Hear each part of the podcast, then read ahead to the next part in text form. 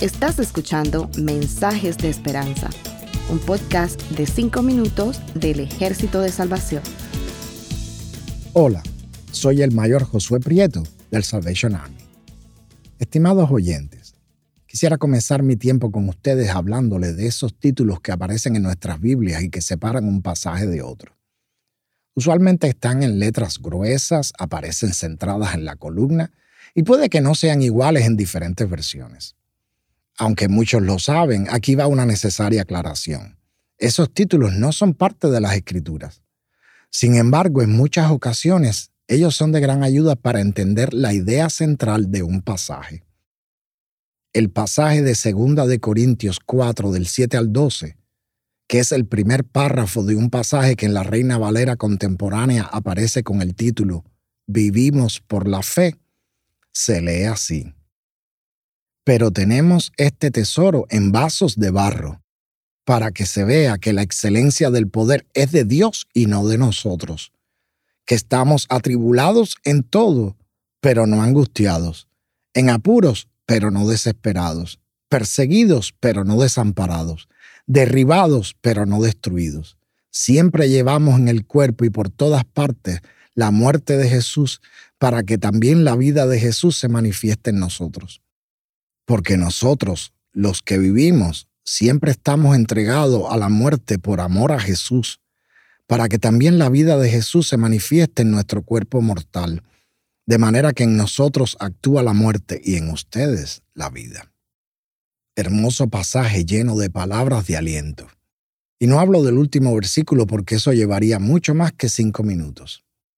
Parece ser que el título Vivimos por fe es muy apropiado para el pasaje, especialmente porque vivir por fe no requiere que ignoremos la realidad por muy negativa que sea, sino que veamos mucho más allá con los ojos de la fe sobre todo que definamos por nosotros mismos los límites que estamos dispuestos a soportar en situaciones que afectan negativamente nuestra vida.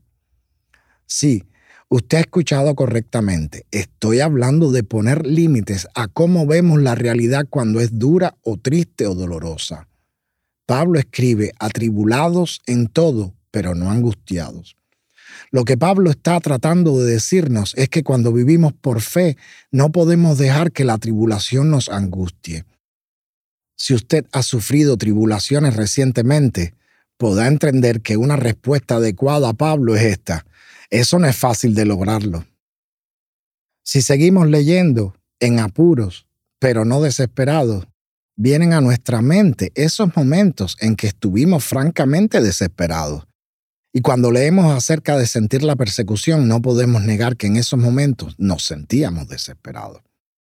Señor, no me desampares, clamaba yo cuando estaba siendo interrogado por la policía política de mi país por un crimen que no cometí, especialmente porque la persona a la que supuestamente yo ayudé solamente estaba ejerciendo su derecho a la libre expresión, y eso no es un crimen. Entonces, ¿cómo Pablo puede escribir estas cosas? o Pablo era emocionalmente más fuerte que nosotros, o hay alguna otra cosa que ignoramos. Vamos a regresar al inicio del capítulo. Pablo habla del ministerio que le ha sido concedido, pero está hablando en plural. Así que no creo que esté hablando de su ministerio específico como apóstol a los gentiles, sino que está hablando de todos los ministerios, es decir, el ministerio de la iglesia en general, que es resumido en Mateo 28 con la frase a ser discípulos. Y a esto Pablo le ha llamado tesoro, como leemos en el versículo 7. Entonces Pablo aclara que tenemos disponible un excelente poder que nos permite poner límites a la tribulación, a los apuros, a la persecución y a esa sensación de derrota cuando somos derribados. El contraste entre el brillo y el valor del tesoro y la simplicidad del barro pone de manifiesto la diferencia entre el poder de Dios y el nuestro. El poder de Dios es excelente, mientras que el nuestro es limitado. En fin, podemos disfrutar de una vida victoriosa a pesar de las dificultades por las que estamos atravesando.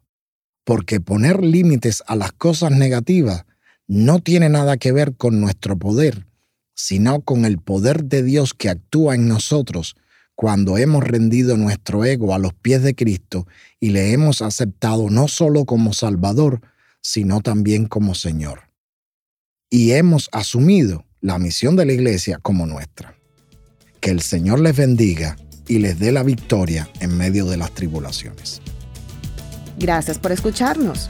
Para conocer más sobre nuestros programas, por favor visita salvationarmysoundcast.org. Dios te bendiga.